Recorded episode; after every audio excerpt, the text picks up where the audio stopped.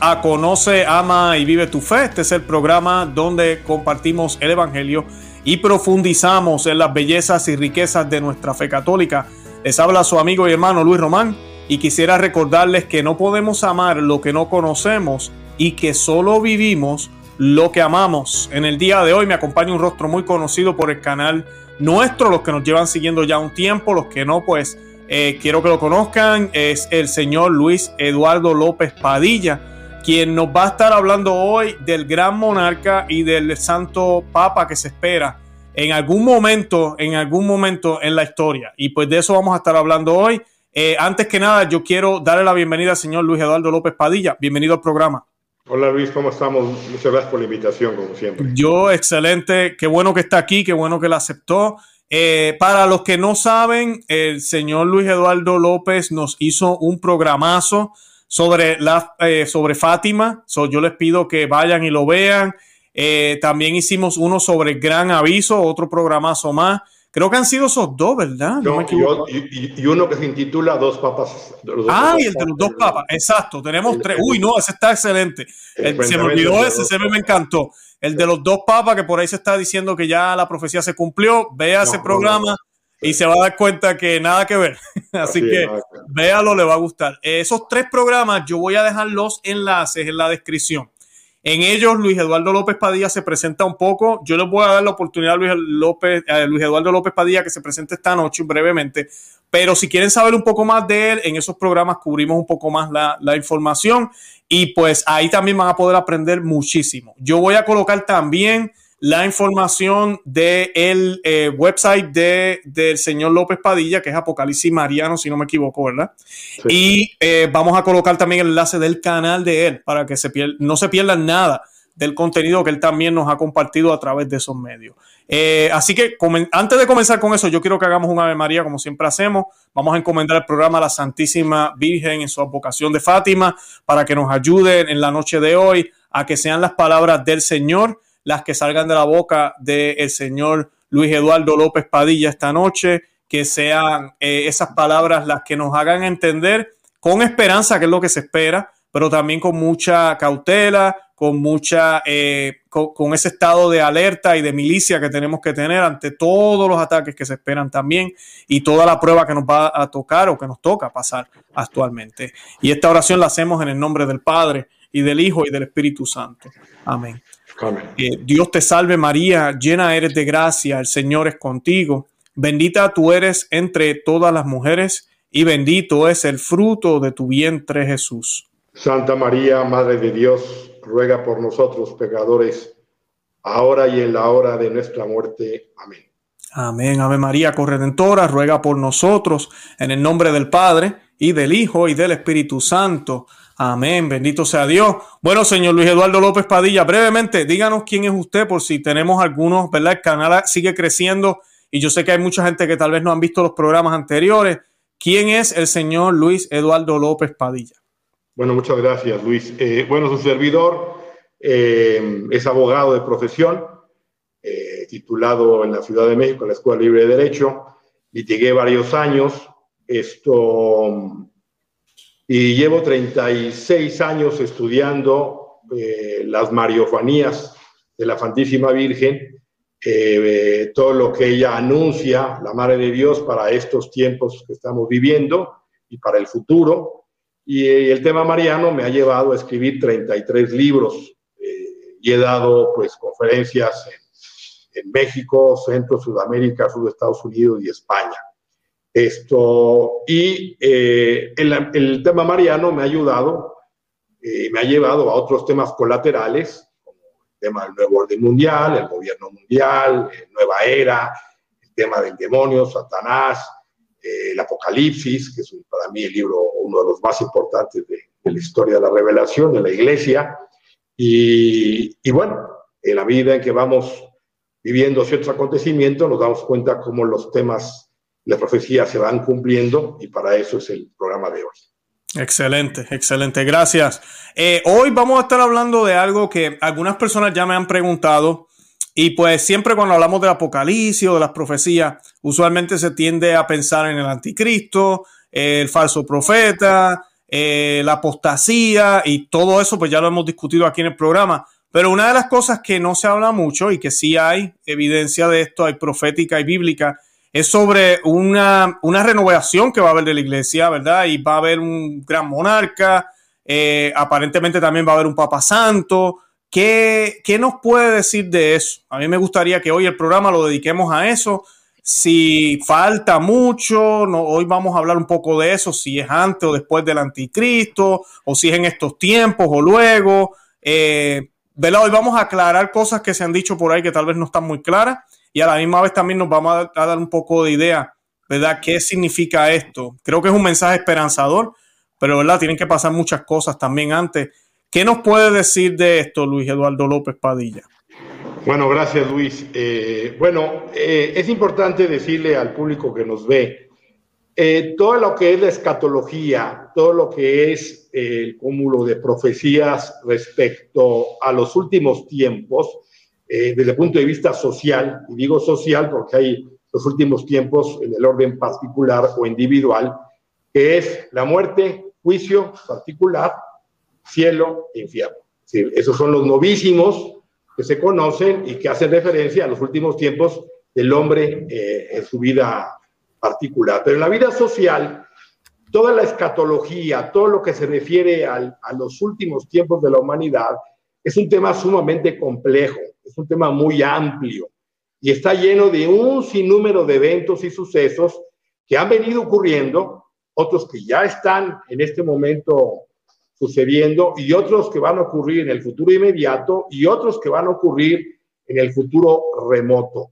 Entonces, es importante no poner todos los eventos en, el tiempo histórico actual, porque entonces eso va a provocar una serie de situaciones eh, complejas, de interpretaciones muy, muy eh, extremas, eh, interpretaciones erradas, forzadas, y, vamos a perder el propósito por el cual Dios ha querido que la Santísima Virgen ocupe un lugar preeminente en estos tiempos como la eh, gran señal que el Padre ha querido que esté con nosotros eh, en la confusión de los tiempos que estamos viviendo. Entonces, uno de los temas relativos al gran profeta, al gran monarca y al Papa Santo que se habla que van a venir, no es algo que esté regularmente mencionado en las mariofanías.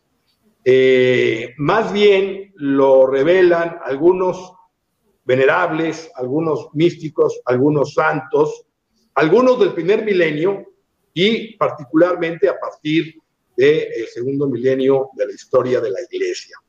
Entonces, es un tema complejo porque sabemos que eh, historia de la iglesia, pues tenemos la conversión de Constantino del siglo IV, eh, que con el edicto, el edicto de Milán, pues establece eh, la libertad de culto y la iglesia es, la, religión oficial del imperio romano. Y también pues, nos recuerda el gran monarca eh, eh, Carlomagno, en el siglo IX, eh, que este, es rey de los francos y que es un modelo, digamos, de lo que es un emperador, un rey, del que se anuncia en las profecías. Por eso digo que hay ciertas profecías en el primer milenio, concretamente hablo de esto, estoy hablando eh, de San Hipólito, el siglo tercero, estoy hablando de San Remigio en el siglo V, San Cesario en el siglo VI y San Cataldo, siglo VI, que son nombres pues, prácticamente desconocidos, pero con existencia histórica real, que hablaron en algún momento de un gran monarca que vendría principalmente vinculado al, rey, al, al reinado de Francia. Eh, recordemos que Francia esto, es la hija primogénita de la iglesia, es decir, con la, el, la conversión de Clodoveo, esto, es el primer rey, digamos, que va a adoptar el cristianismo y Francia se va a convertir en una nación, en un pueblo muy importante para el plan de Dios.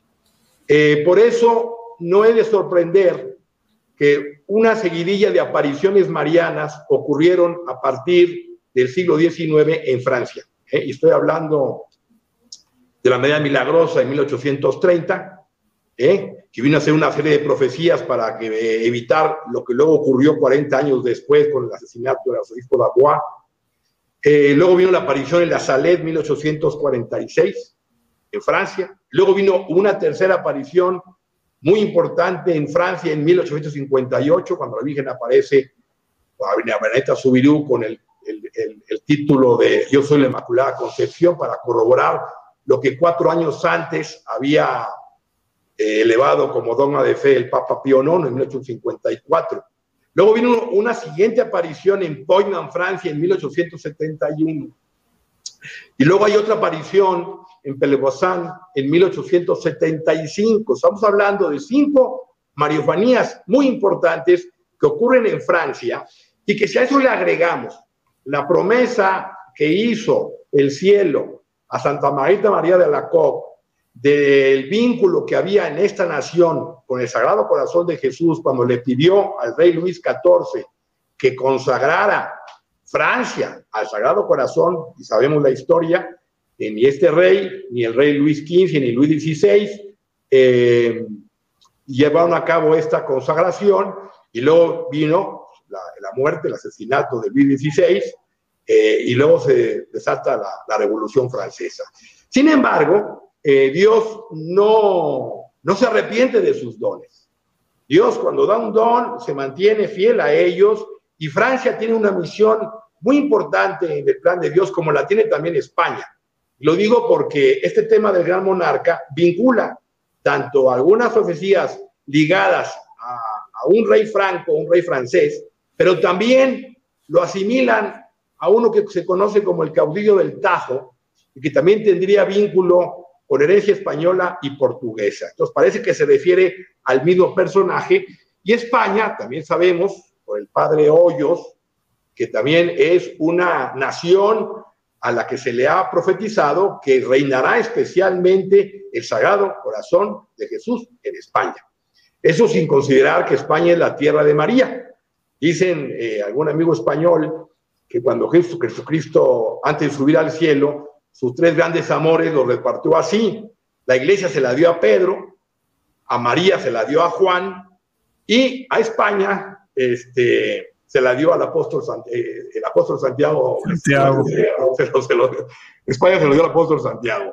España, España es tierra de María y están vinculados esa profecía del gran monarca con eh, Francia y con España. Y por ahí podríamos... Eh, sí. Sí, tenía una pregunta, señor Eduardo López Padilla, para aprovechar y aclararle a la gente, porque estamos en un tiempo, ¿verdad? Vivimos un tiempo revolucionario donde las monarquías han sido todas destruidas. Prácticamente. Eh, y esta profecía, algo de lo poco que pude leer y eso, algo que me llamó la atención es ese retorno a esa monarquía que a veces nosotros, lamentablemente por la masonería infiltrada en la educación y todo lo que nos han enseñado, pues los reyes eran malos, todo eso era malo, qué bueno que existe la democracia. realmente yo sí creo en la libertad de que cada pueblo tiene derecho, ¿verdad? Decirlo, ¿verdad? A tener libertad de expresión, pero realmente las monarquías eran un instrumento de Dios.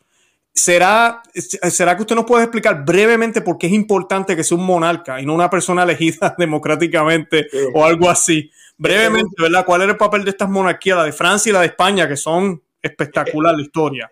Es muy sencillo. Estas monarquías son un reflejo de la monarquía absoluta que viene de Dios. Amén. Es decir, allá arriba, uno solo es el juez, uno solo es legislador y uno solo es el que ejecuta, que es Jesucristo. Jesucristo es el legislador, es el que el juez y es el que eh, ejecuta todas las leyes que establece el reino del Padre, su Padre eterno esta monarquía de alguna manera eh, revela y son una expresión de ese poder que existe en el cielo, porque la democracia, cuando viene la Revolución Francesa y termina la, monarquía eh, eh, eh, y, da lugar a la República, vienen esos famosos tres poderes, legislativo, ejecutivo y judicial, que ni en su esencia ni en su origen vienen de Dios.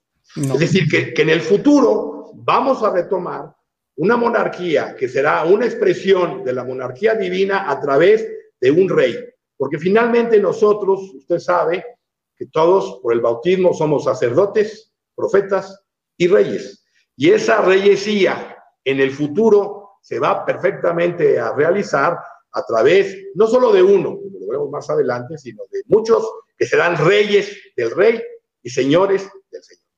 Hoy, que es, que es Cristo. Hoy prácticamente la monarquía, prácticamente, aunque hay más de 40 países que tienen monarquía, ya no son monarquía absoluta, salvo algunos países árabes, sino la monarquía que usted conoce, parlamentaria o constitucional, donde el rey gobierna, pero, pero reina, pero no manda. Eh, eh, los, que, mandan son los del parlamento o los poderes legislativo, ejecutivo y judicial en cada país. Entonces, esto se va a restaurar, es parte del plan de Dios que se va a realizar en el futuro para que el hombre en la tierra pueda ser rey como reflejo de la reyesía que le corresponde a Cristo, así como el Papa en el orden espiritual es el vicario de Cristo. Por eso se habla de un rey, de un gran monarca y de un papa que vienen conjuntamente, vienen al mismo tiempo. Qué bueno, qué bueno, excelente. Como lo que mencionó lo del Papa, porque eso lo tenía en mente ahorita. Decía, el Papa es más o menos lo mismo también para nosotros, la iglesia. Eh, el Papa, nadie, solo Dios está por encima del Papa. Eh, y no tiene tiempo de expiración, no es que cuatro años y volvemos, elegimos a otro, como hacemos con la, con la democracia. Eh, y es bien importante eso, por eso el mundo tampoco le gusta lo que hacemos en la Iglesia Católica, porque tiene esa, como dijo usted, ese reflejo del, cielo, ¿verdad? El vicario de Cristo está ahí hasta que, hasta que el Señor quiera que, no esté, ¿verdad? Así es, el vicario de allá arriba es por los siglos de los siglos y acá será una prolongación de esa vicaría divina, como lo veremos más adelante. Entonces, este sería, este sería, digamos, el, supuesto para entender estas profecías privadas que, tienen un vínculo, luego lo veremos, con eh, una cita de Juan en el Apocalipsis. Entonces, las profecías del primer milenio eh, eh, podría uno pensar que se refieren quizá a, a Carlomagno, o podría referirse a Constantino, es decir, eh, ahí podría uno objetar. Pero ya después del, siglo mil ya hay, del, año 1000, ya hay otras profecías que hacen referencia a, esta, a este monarca y a este Papa eh, Pontífice Santo. Eh, lo general de esta profecía dice que va a restaurar la cristiandad antes del advenimiento del anticristo.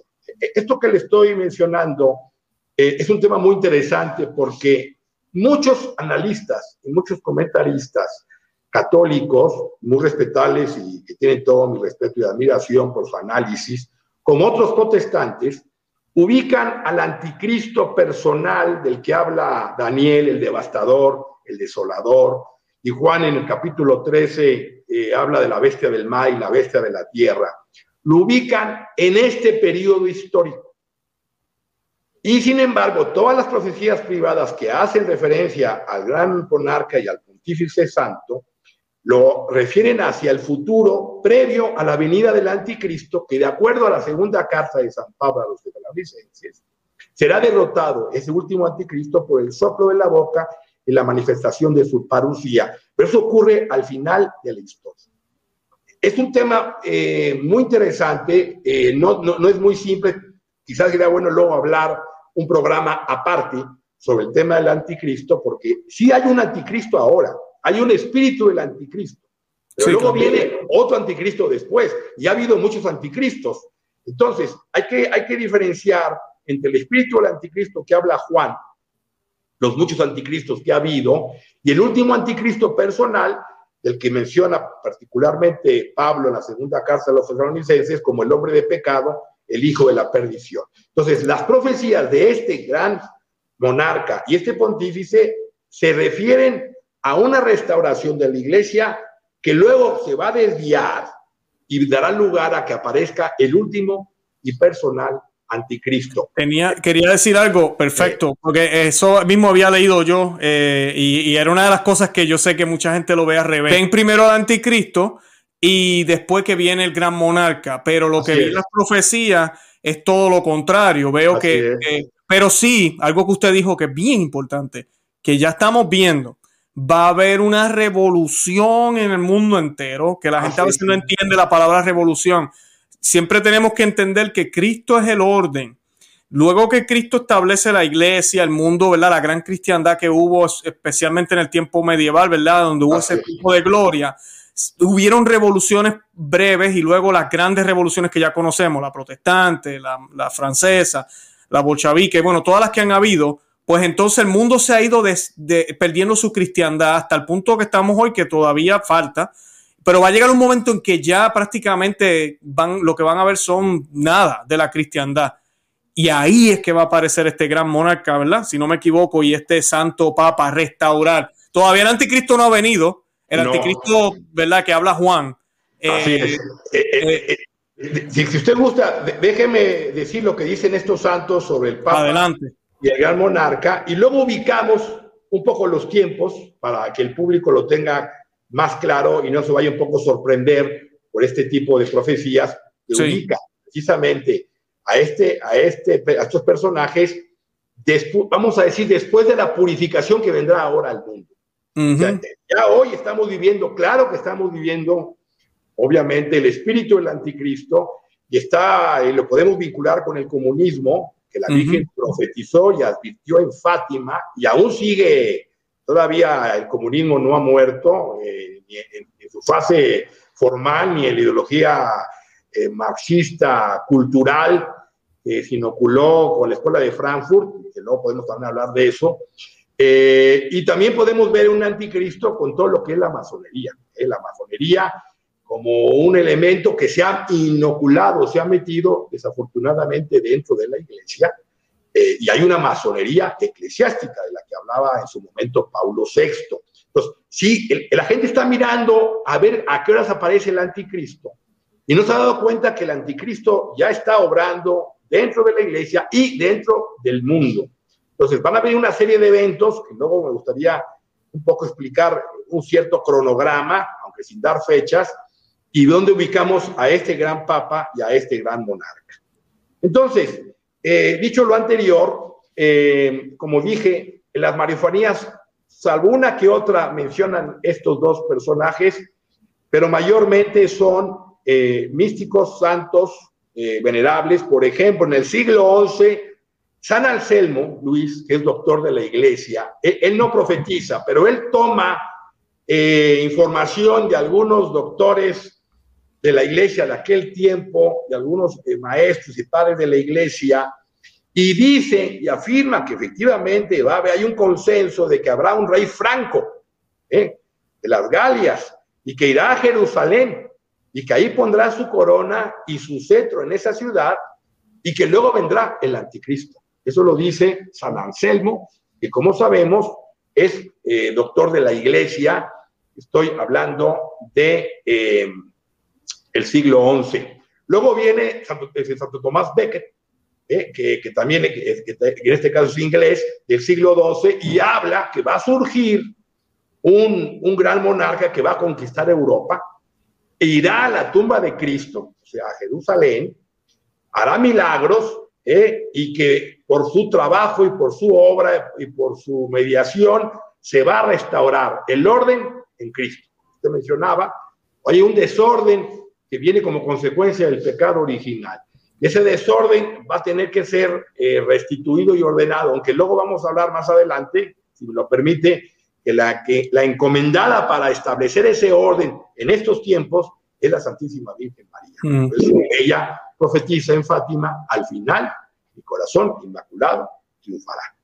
Entonces, luego, de eh, después de Tomás de San Hidalgara de Vingen, que es doctora de la iglesia, es una de las cuatro doctoras de la iglesia, eh, junto con Santa Teresa de Jesús, eh, Santa Teresita del Niño Jesús y Santa Catalina de Siena, que además es patrona de, Europa.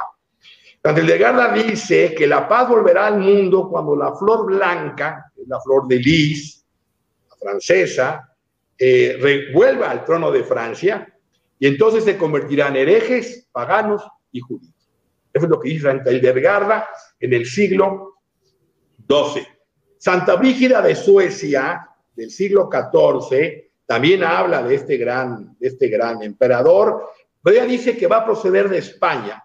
Tendrá el estandarte de la cruz y también coincide con Delgada de que rotará maometanos y restituirá, restituirá el templo de Santa Sofía, ¿eh? que es el que en su momento fue la sede de la iglesia en Constantinopla. San Vicente Ferrer, que es el ángel del Apocalipsis, el valenciano del siglo XIV y principios del siglo XV, también menciona la venida de un monarca junto con un papa reformador y restaurador que en medio de un gran concilio va a darle, digamos, perfecta interpretación a todos los, a, todo lo que son los temas más importantes de la Sagrada Escritura. Es un tema más que interesante lo que dijo San Vicente Ferrer a fines del siglo XIV y principios del siglo XV. Luego viene San Francisco de Paula, ¿eh? también siglo XV, principios del XVI, y él dice, eh, fundador de los mínimos franciscanos, que el gran monarca fundará una orden religiosa, el gran monarca, y la va a dividir en tres estratos, que les llama los crucíferos, y que eh, va a ayudar a que se establezca un solo rebaño y un solo pastor, que habla un emperador, doce reyes y un papa santo. Todo eso será simultáneamente interesante que hable de un emperador y doce reyes y también de un papa santo y que lo mismo que los otros profetas eh, o, eh, místicos y santos extirpará toda energía paganos y maometanos.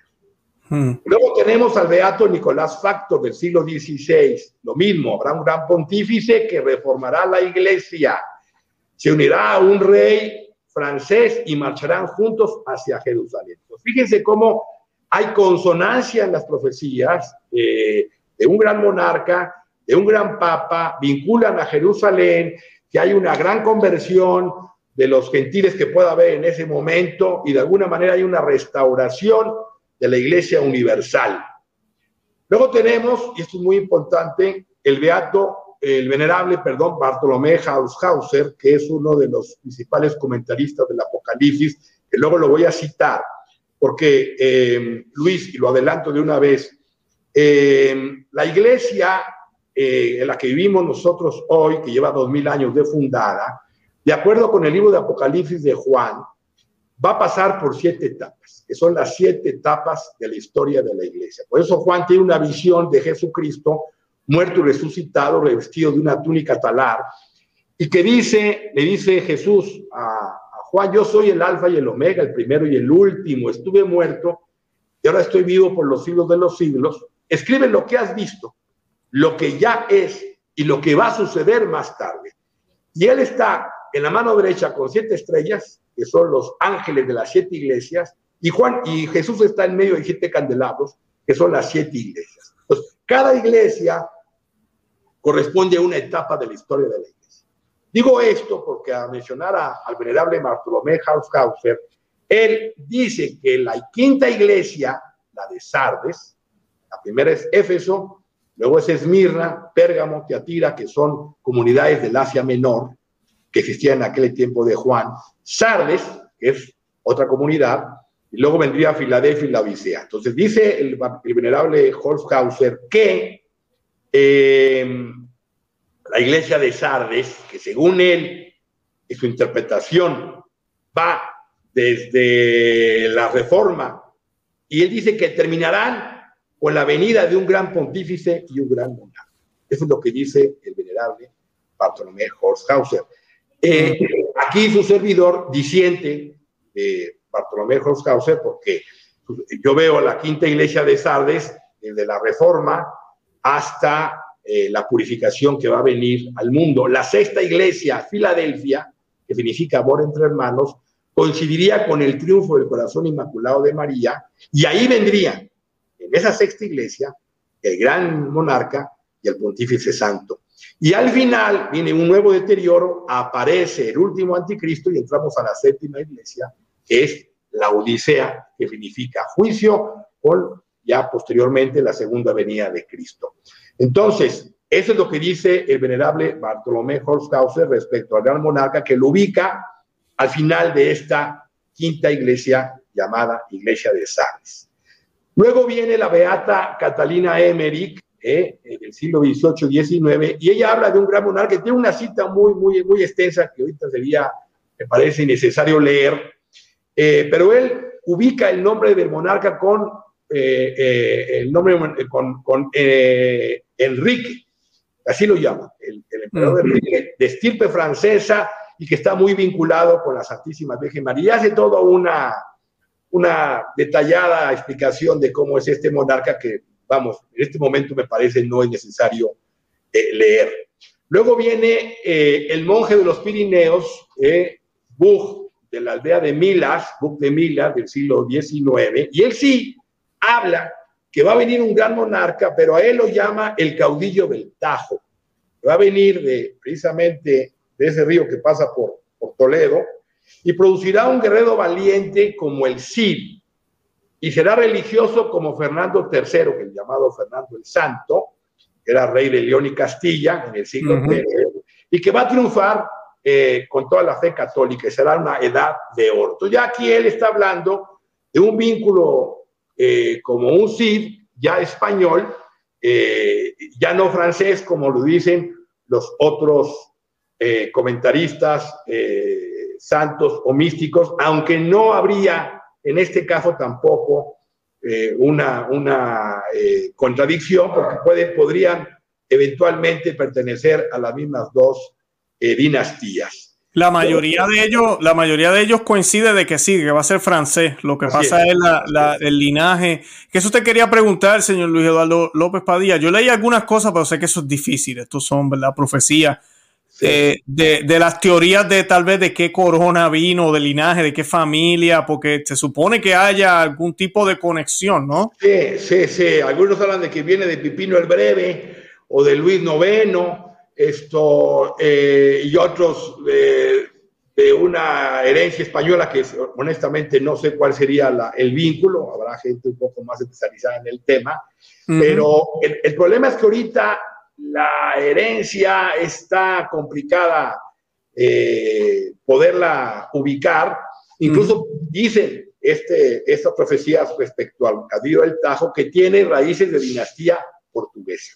Entonces, nos perdemos un poco ya en todo esto porque es, un poco hacer enlocuraciones que no, no podríamos con certeza afirmar exactamente. Si de por sí es difícil ubicar estos personajes, pues más complicado la, dinastía por la cual podrían venir eh, a hacerse presente en el mundo.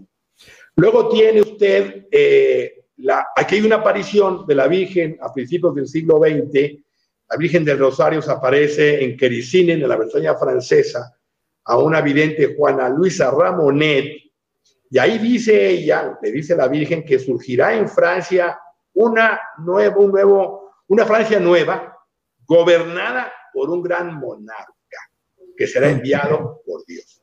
Digo una Francia nueva porque las profecías dicen, eh, por ejemplo, la Salet y otras privadas dicen que Marsella será engullida y París será quemado. O sea, que París, como lo conocemos, dice las profecías que en este tiempo histórico va a ser duramente eh, castigado por Dios y será quemada París. Por eso ah, ella habla de una Francia nueva, de una Francia nueva, para que se cumplan esas profecías que están eh, vinculadas al señoría francés, como en su caso al señorío español del Sagrado Corazón de Jesús. Y hay otra aparición que no está aprobada por la Iglesia, eh, tampoco condenada en España, la aparición en Esquioga, donde la Virgen habla de la venida de un gran monarca que morirá crucificado en Jerusalén, será reformador de la iglesia y después vendrá el anticristo. Eso es lo que mm. dice esta aparición en Esquioga, España. Entonces, como mencioné hace un momento, el caudillo del Tajo nos, menciona eh, que es una dinastía ligada con reyes de Portugal y esta profecía viene, como dice hace un momento, del... Eh, de este monje de los Pirineos, Bug de la eh, aldea de Mila, Bug de Mila se llama, eh, fines del siglo XIX. Estas son las más importantes profecías respecto al gran monarca y al público. Ahora, le voy a dar, si me permite usted, para que el público lo tenga más claro, eh, cómo podríamos ubicar la presencia de estos personajes y a la luz de la Sagrada Escritura, que es lo que nos interesa, dónde podríamos casarlo, porque me adelanto diciendo que Juan en capítulo 12 del Apocalipsis habla de una mujer vestida del sol, la luna sus pies. Y esa mujer gime dolores de parto y el dragón le hace la guerra y va en contra de la mujer y la mujer es llevada con las alas del águila al desierto donde estará 42 meses. Y esa mujer, que en un sentido, en un sentido sería la virgen, que da a luz a un varón, que es Jesucristo, porque dice que la mujer da a luz un varón que con cetro de hierro regirá las naciones. Pero resulta que María, usted sabe, que por el dogma, no por el dogma, sino que María era eh, inmaculada, no tenía pecado, al dar a luz a Jesús, lo dio sin dolor.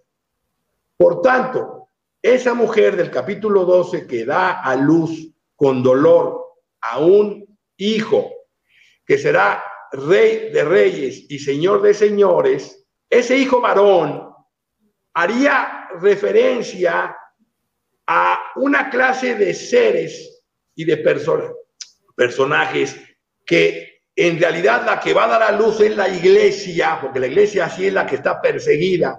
Y esa iglesia sería la mujer vestida del sol, como algunos padres de la iglesia lo interpretaron, la iglesia da luz y quién va a dar luz, va a dar luz a una nueva estirpe, va a dar luz a una nueva generación de hombres y mujeres, formados por quién?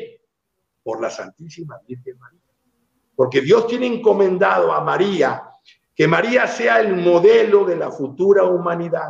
Entonces, este rey y este papa santo serían estirpe o serían fruto de esa formación de María, de esos apóstoles que habló Luis María Griñón de Montfort y que están representados en el orden secular y el orden espiritual. Secular a través de un rey y de, este, y de orden este, espiritual a través de un papa. Pero no, no, no van a ser los únicos, sino que ellos serían uno de tantos reyes y tantos papas que van a reformar la cristiandad y la van a llevar para que sean ellos, para que sea Cristo el que reine, porque ellos serán reyes del rey y señores del Señor. No sé si me estoy explicando lo que, no, excelente. lo que estoy tratando de expresar. No, sí, claro. Ahora, pero eh, yo pienso todo eso y digo, ok, la crisis que estamos viviendo ahora, dentro, ah, fuera de la iglesia, el nuevo orden mundial, ¿cómo... a mí esto ya, porque muchos quisieran ya que pasara algo. Ah, ¿qué, ¿qué, podemos esperar o cómo, verdad? Bueno, déjeme decirle cómo, cómo, veo yo las cosas.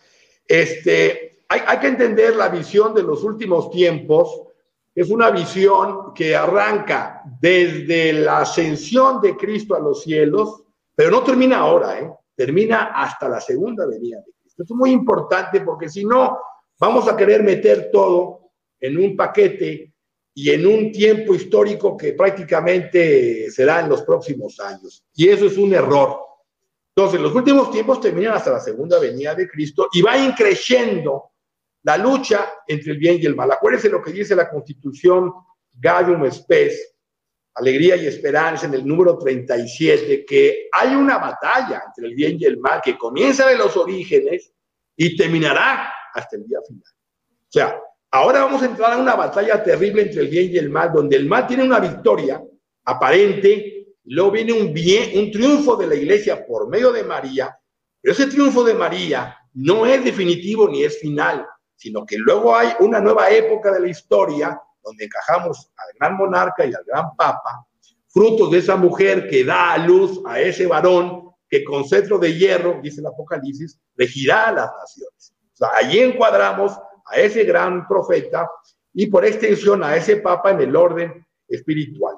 Entonces, tenemos batalla espiritual hasta el final de la historia. Y ahora estamos en, la, en una época específica que en mi lectura y apoyándome en los hechos actuales que estamos viviendo y fundamentado también en los padres de la iglesia, de acuerdo a estas siete iglesias que mencioné hace un momento, en que se divide eh, la historia de la iglesia católica, desde la primera que es Éfeso, dice Juan, y Éfeso lo vamos a ubicar, Luis, desde la época apostólica hasta el año 100, hasta Nerón, de acuerdo a lo que dice el propio texto del Apocalipsis. Luego, Esmirna, que es la siguiente iglesia, la podemos ubicar desde Nerón hasta Constantino, 200 años hasta el año 300, sería la, la iglesia de Esmirna. Esto lo podemos afirmar con más certeza, Luis, porque ya son hechos pasados y es más fácil cuadrar la profecía con los hechos históricos. Luego Pérgamo, sería eh, la iglesia que va desde Constantino hasta eh, Carlomagno, el año Y Atira va de Carlomagno hasta la Reforma, 1515. Y toda esa época de la iglesia, Luis, esas cuatro primeras iglesias, la, la iglesia católica va en un ascenso, en un ascenso de conocimiento, de santidad, de perfección, de, sin llegar a su plenitud, desde luego el mal sí sigue presente, pero hay un desarrollo importantísimo hasta el siglo XIV, siglo XV, inclusive siglo XVI, hay grandes santos entonces. Luego viene a partir del siglo XVI con la reforma protestante, con Lutero, con el racionalismo, con el iluminismo, con la masonería, con el comunismo, el modernismo, la desacreción de la iglesia, la nueva era, el, el eh, todo lo que es en consecuencia del marxismo cultural o ideológico, la ideología de género, la, plana antivida, la, xenofobia, el sexismo, el feminismo radical y todas estas aberraciones que estamos viviendo, vienen en toda esta iglesia de Sardes, que sería de, la reforma hasta la purificación. Por no decir castigo, si nosotros no nos convertimos, como está hasta la saciedad profetizada por las mariofanías, y nos vamos a quedar con Fátima, con Garabandal, con, las, con Akita Japón y un montón de mariofanía donde la Virgen nos advierte que si no cambiamos, si la iglesia y el mundo no cambian, vendrá un castigo peor que el diluvio. Entonces, hasta esa época terminaría la iglesia de Sardes. Luego Filadelfia, que es la sexta iglesia, coincide, coincidiría con el triunfo del corazón inmaculado coincidiría con esa época que no es que sea un término final, es decir, no es que la sexta iglesia, eh, el triunfo del corazón inmaculado se dé eh, eh, a un punto, a un término, decimos, ya llegó el triunfo, sino que es algo que va increyendo. Usted me pregunta, ¿cómo vamos a hacer con tanta confusión actual y tanta, efectivamente, error que estamos viviendo en el mundo y en la iglesia? Pavoroso. Pero también, Luis, hoy hay hombres y mujeres que están trabajando por su santidad, por su santidad de vida, que están desarrollando un proceso de crecimiento espiritual, que están eh, iluminados por el Espíritu Santo y a través de la huella de María, su madre, nuestra madre, trabajando para hacer realidad ese reino de Cristo por medio de la Santísima Virgen María. No se nota, no hay ruido en apariencia, pero sí hay focos en México, en Polonia, en Hungría, en Sudamérica, eh, en España, en Francia, en Italia, pequeños que están trabajando para que se haga realidad el triunfo del corazón inmaculado de María que ella profetizó incondicionalmente en Fátima. Van a pasar muchas cosas en el futuro cercano que van a ayudar a que el hombre o se vuelva más pecador, como dice el Apocalipsis, que el hombre pecador peque más y que el santo se santifique más y que nos van a llevar, yo, puedo asegurar que usted, como laico y su servidor, cada día sentimos un deseo por una gracia especial del cielo de ser cada día mejores, de ser más buenos, de ser menos pecadores, de rezar más, de sacrificarnos más, de tener más fe, de vivir con más esperanza. Bueno, así como usted y yo lo tenemos y lo decimos sin pena y con humildad, hay un montón de hombres y mujeres en el mundo que están trabajando para que se haga realidad el reino de Cristo en la tierra por medio de la Santísima Virgen María, aunque parezca que humanamente no hay esos signos de luz que van a dar ese triunfo de la Santísima Virgen María. Y sabe qué, señor Luis Eduardo, eh, eh, yo recuerdo con uno de los eh, episodios que hicimos usted y yo, usted hablaba de la intensificación de las apariciones de la Virgen María en, estos últimos décadas, ¿verdad? O siglos. Eh, definitivamente tiene que haber un impacto. Y, sí, es lo que usted acaba de describir, el efecto de las visitas de la Santísima Virgen María, María, disculpen, queridas por Dios, han tenido un efecto, aunque hemos sido desobedientes en cierta parte, pero han tenido un efecto, han traído bendición, han traído unas cosas que definitivamente usted tiene razón, es preparación para ese triunfo eh, final o sea, la Virgen viene 200 años manifestándose. Y, uno dirá, bueno, pero a nosotros qué nos importó el año 1830? No, nosotros nos importó porque ahí viene la herencia de nuestros padres, la herencia de nuestros abuelos, de nuestros bisabuelos, que nos formaron en la fe, nos formaron en el amor a la Eucaristía, nos formaron en el amor a la Santísima Virgen y luego hemos sido reforzados en ese amor a través de la gracia que viene derramada de muchas formas por medio de la Virgen en sus lugares de apariciones a través de escapularios, de libros, del agua bendita, de crucifijos, de medallas y de un montón de milagros que día a día estamos viviendo y que están fortaleciendo la fe de las personas y por eso Dios va a premiar grandemente al que sea fiel en este tiempo. Entonces, si usted me permite, eh, eh, antes de profundizar en el tema mariano, que parece lo más importante, eh, y al, al margen de que hagamos otro programa exclusivamente sobre el tema del anticristo. perfecto, ya está hecho el compromiso. importante porque, porque eh, sí, el anticristo hay que diferenciar el espíritu del anticristo. Eh, ha habido anticristos este, desde antes incluso de la venida de Cristo. Ha habido tipos, eh, como puede ser el mismo faraón, el rey de Tiro, Nabucodonosor, uh Gog, Antíoco Epífanes, Pompeyo. Y luego después de Cristo, pues Simón el Mago, Nerón, Mahoma, Federico II, Hitler, Stalin, Lenin eh, y todos los que usted quiera poner de los personajes que hoy podríamos muy bien ubicar. Pero entonces, la masonería, el comunismo y todo lo que acabo de explicar hace un momento, pero hay que diferenciar y hay que ir a los detalles, porque la Virgen en sus apariciones marianas no habló del anticristo eh, el último anticristo del que habla Juan capítulo 13, eh, bestia del mar, bestia de la tierra, y Pablo, la segunda carta a los tesalonicenses, sino habló del espíritu el anticristo, habló de, digamos, de una, de una mafonería dentro de la iglesia, por eso Roma va a perder la fe. Y una serie de cosas más que podría decir, que ahorita no me quiero desviar y que da lugar a un programa completo. Entonces, hay profecías escatológicas que van a ocurrir ahora y otras que van a ocurrir después en la sexta y la séptima iglesia, es decir, en las siguientes etapas de la historia de la iglesia. Simplemente, de manera sucinta, yo saqué una, una serie de, de textos de la escritura referentes a la escatología, pero no todo ocurre ahora. Rumores de guerra y terrorismo, ¿verdad? ha ocurrido y ocurre catástrofes naturales, ha ocurrido, ocurre increciendo, caos social, económico y financiero, carestía y corrupción política, todo eso está ligado a profecías del Antiguo y del Nuevo Testamento. Ahí está Mateo 24, Lucas 21, Apocalipsis 6, Marcos 13, Salmo 2, Apocalipsis 17, Ezequiel 39, etcétera. Hambrunas, ha habido, habrá, eh, ahora, y hay. Peste y enfermedades, ha habido y habrá, son los sellos del Apocalipsis, los cuatro primeros sellos del Apocalipsis.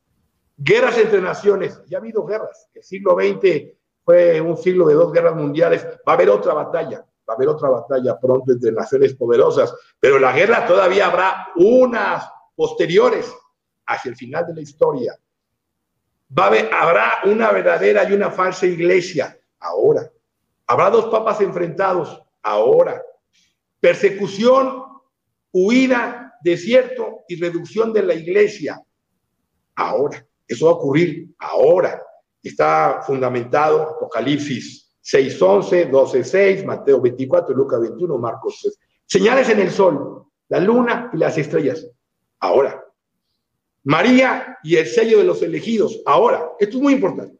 María está sellando el sello de Dios vivo en la frente. Eh, usted, eh, y escuchaba cómo de manera providencial empezó este programa y un montón de laicos, sobre todo laicos, sacerdotes, hemos ido por llamado del cielo, caminando bajo el manto de María, tratando de buscar y crecer en sus virtudes para trabajar por el reino de Cristo, cada uno en su atalaya, cada uno en su función, unos como casados, solteros, viudos, separados, sacerdotes religiosos, laicos y otros en, en diferentes actividades pro vida, eh, pro mensaje mariano, pro conservación a la Virgen, este, para las madres este, solteras, las que tienen hijos y, que necesitan apoyo de, de la comunidad.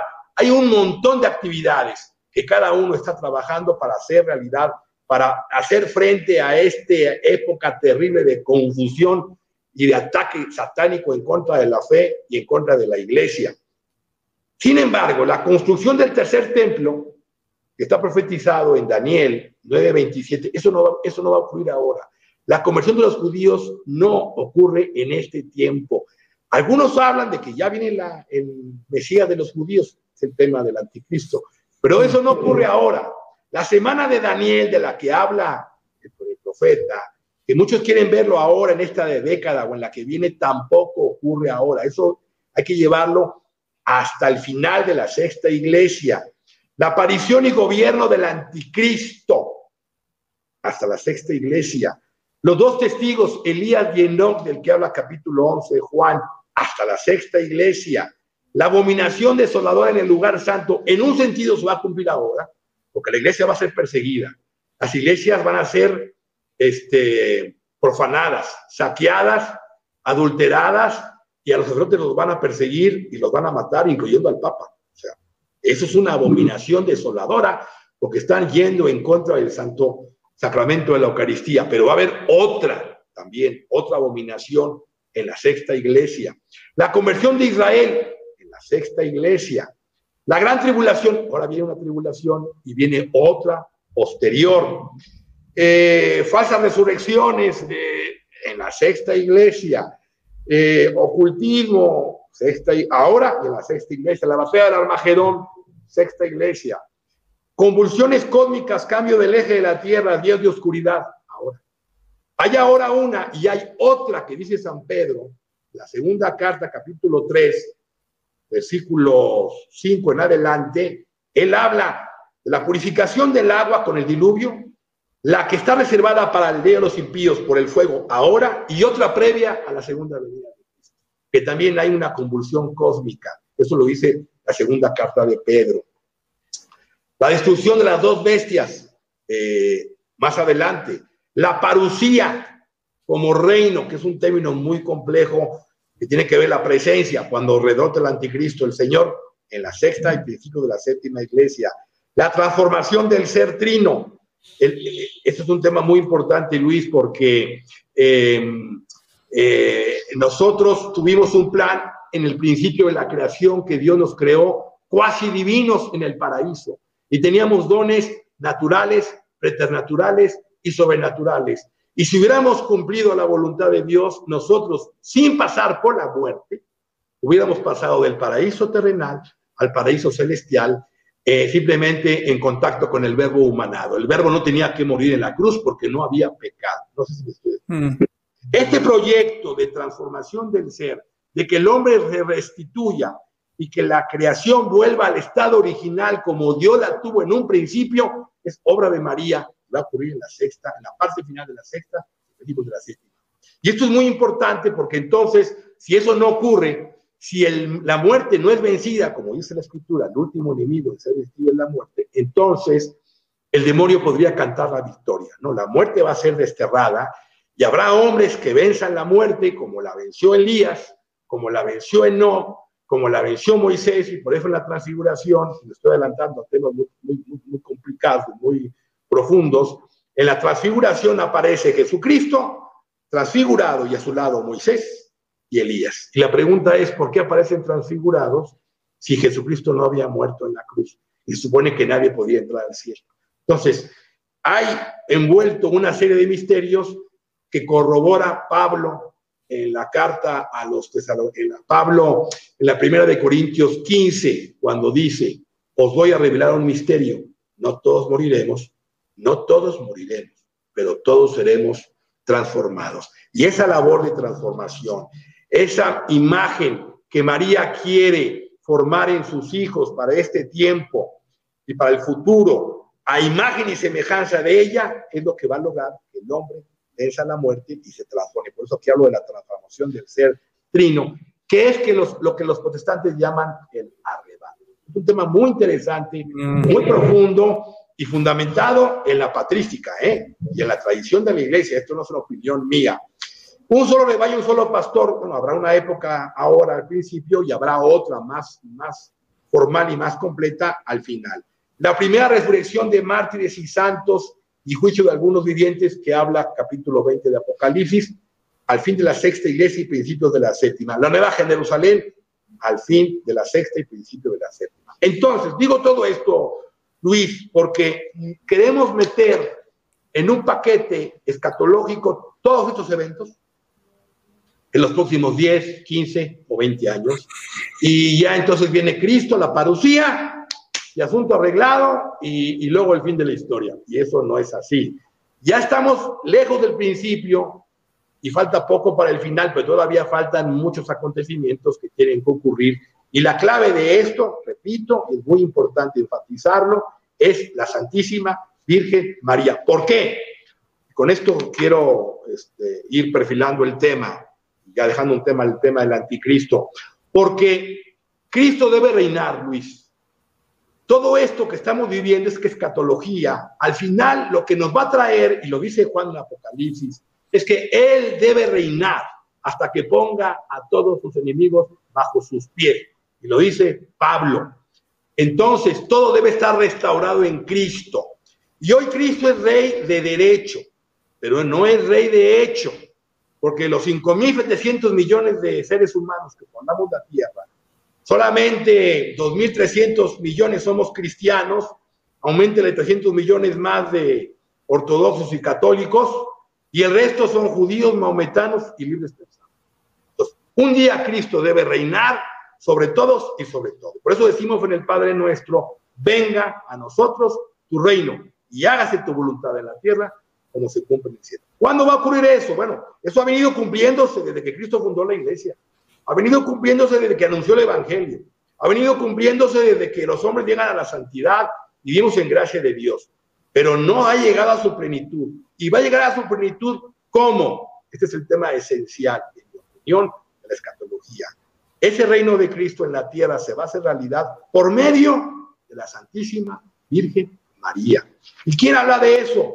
Pues, lo menciona Luis María Grillón de Montfort es santo y que ya está su proceso para ser declarado doctor de la iglesia, porque él aporta una enseñanza fundamental de que será por medio de María y a través de María que se va a restaurar y establecer el reino de Cristo en la tierra.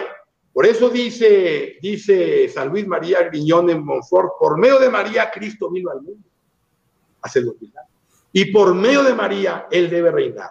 Y si el conocimiento y reinado de Jesucristo al mundo no ha llegado, es porque primero tiene que llegar el conocimiento y reinado de la Santísima Virgen María, que es la que lo trajo por primera ocasión y lo hará revelar en la segunda. Entonces, ¿en qué consiste ese reinado de María? En el triunfo del corazón No va a ser mayoritariamente aceptado por todos los hombres. No, el reinado de María es pequeño, así como Cristo empezó con doce apóstoles va a ir creciendo, pero son unas almas escogidas, las que van a ser llamadas y están siendo llamadas ya por el cielo, por medio de María, para trabajar en este proceso de restitución, en este proceso de, de hacer que las cosas se ordenen a Cristo, para que Cristo reine en la tierra.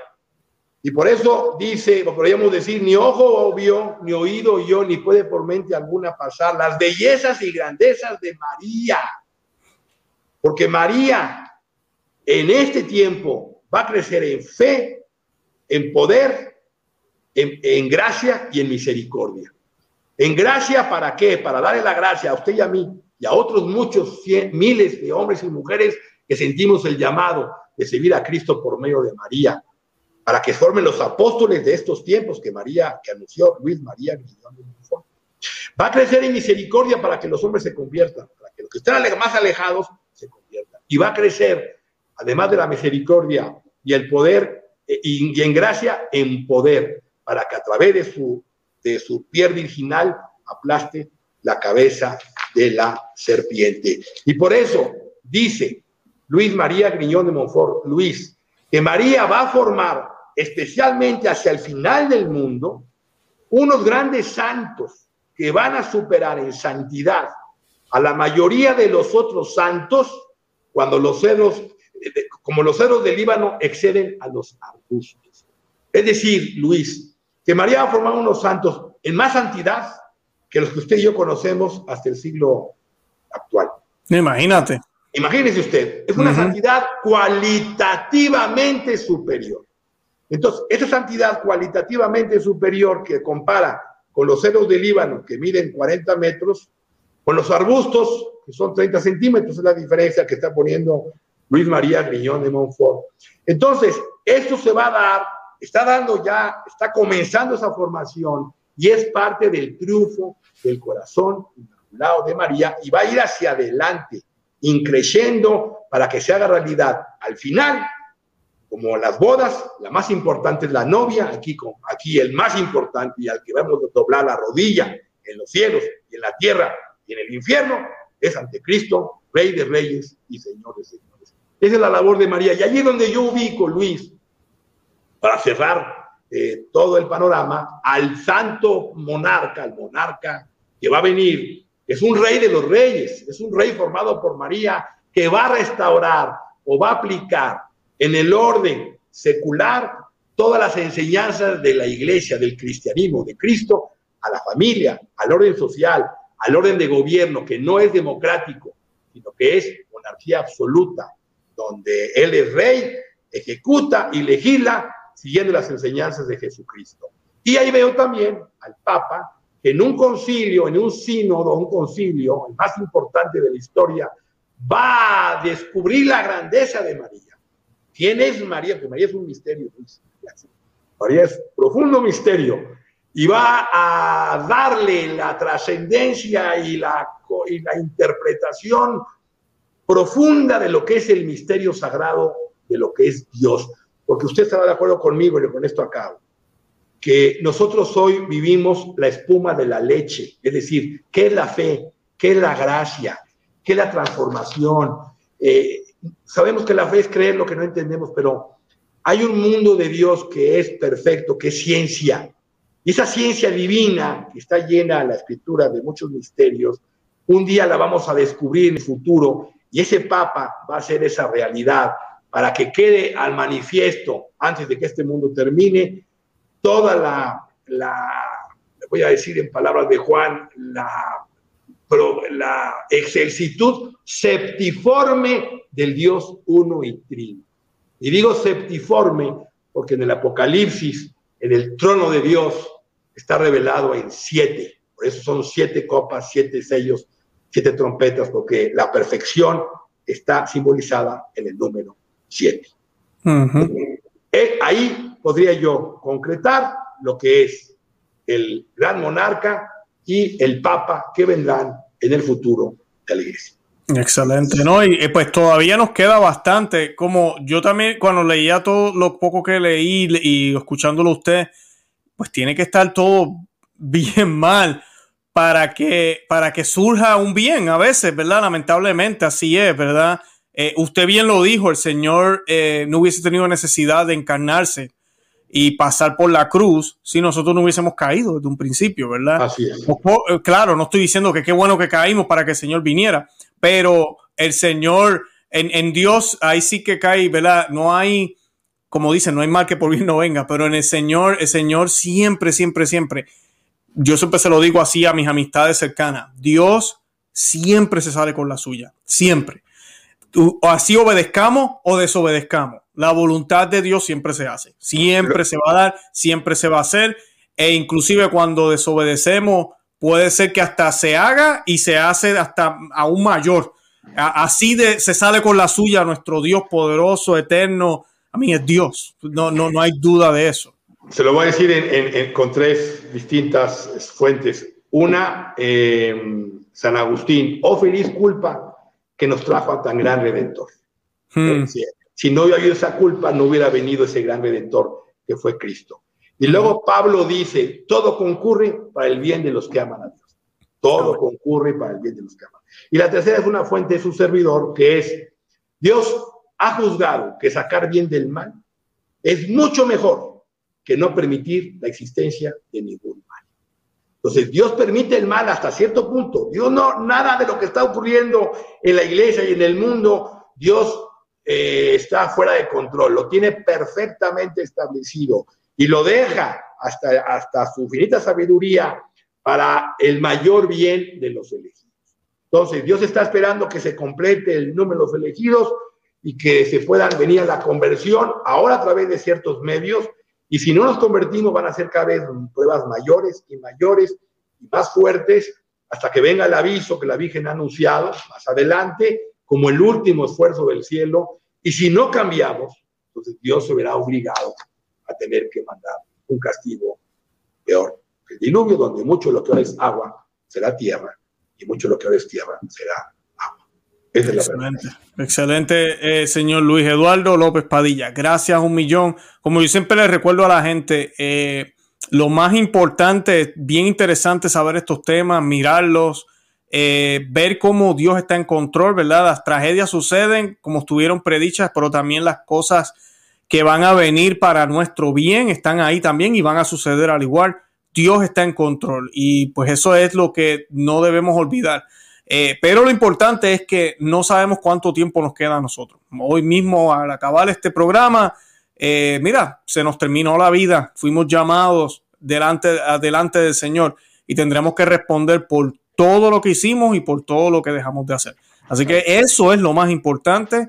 Es interesante estos temas. Vamos a hacer el del anticristo definitivamente. Me gustaría que nos explicara un poco más de eso y le doy gracias a Dios de que pudimos hablar primero de este tema, que es un poco más positivo y más como que uno dice, wow, sí, que llegue ya el gran monarca, que venga el Papa Santo. Eh, sabemos que eso va a suceder, ¿verdad? Todo lo que el Señor eh, predijo eh, todo lo que está en la escritura, todo lo que el Señor le ha dado a su iglesia se ha ido cumpliendo y lo que falta por cumplirse se cumplirá. Pero, pero también lo importante, como mencioné ya, es eso, mantenernos en esa gracia y saber cuáles son o cuáles van a ser las trampas del demonio para que no caigamos en ellas y para que sepamos y, podamos discernir. ¿Algo más que quiera añadir, eh, señor López Padilla? Nada, nada, pues ojalá. Y este, yo sé que he tocado muchos temas, un tema muy amplio. Sí. Eh, amplísimo, pero lo importante es simplemente eh, eh, lo que usted acaba de decir, lo, me asumo a esa, a, ese, a esa afirmación. Eh, hay que estar preparados hoy y ahora, porque no sabemos si mañana vendrá.